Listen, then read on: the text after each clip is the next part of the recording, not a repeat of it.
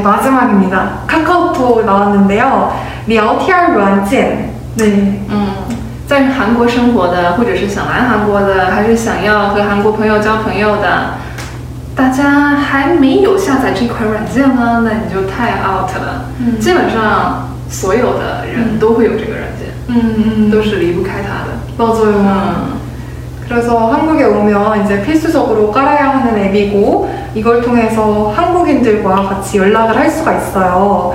그래서 위챗이랑 기능이 다 비슷해요. 이 카카오톡에서 사진 전송이라든지 뭐 음성 통화할 수 있고 네, 여러 가지 기능들이 다 집약돼서 안에 있기 때문에 한국에 오면 어, 아주 매일매일 사용하게 될 것 같은 앱입니다. 嗯，简单讲就是韩国版的微信。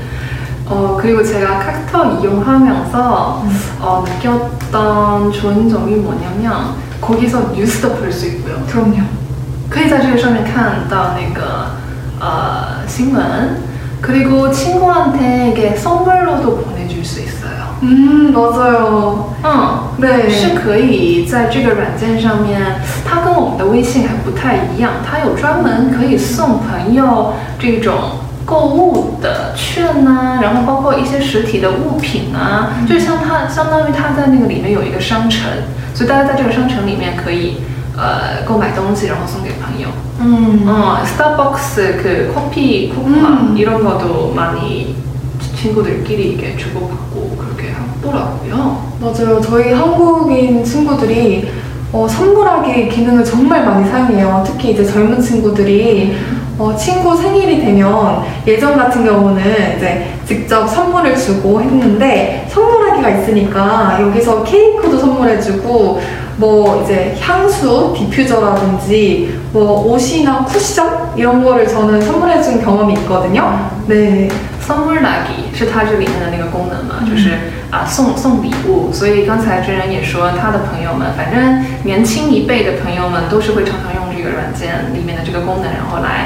互相表达一个心意。 음. 嗯，所以我觉得 Capital 它其实还蛮综合的，它做的东西真的很多。 음. 嗯。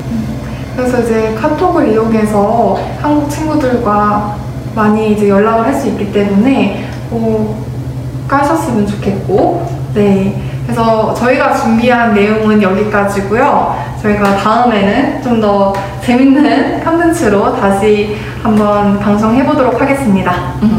嗯，我们今天啊，知恩啊，韩国朋友跟我们介绍了一下韩国人每天都必用的软件，对吧？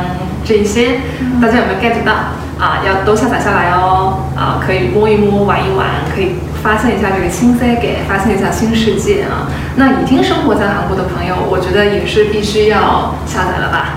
啊，因为真的很便利，会便利到大家很多的这个生活。嗯啊，那像刚才我们说的，有机会我们下一次的时候，嗯每一款软件常常会使用到的一些软件，具体的一个使用方法啊，我们做一期节目，然后跟大家一起来分享。 하다. 好的，그리고다음에또봬요。 다음에 또 봐요.拜拜 안녕. 你身边的贴身韩语伙伴韩之， 想学韩语，想考 Topic，想翻译韩语论文，想去韩国留学，就找韩之。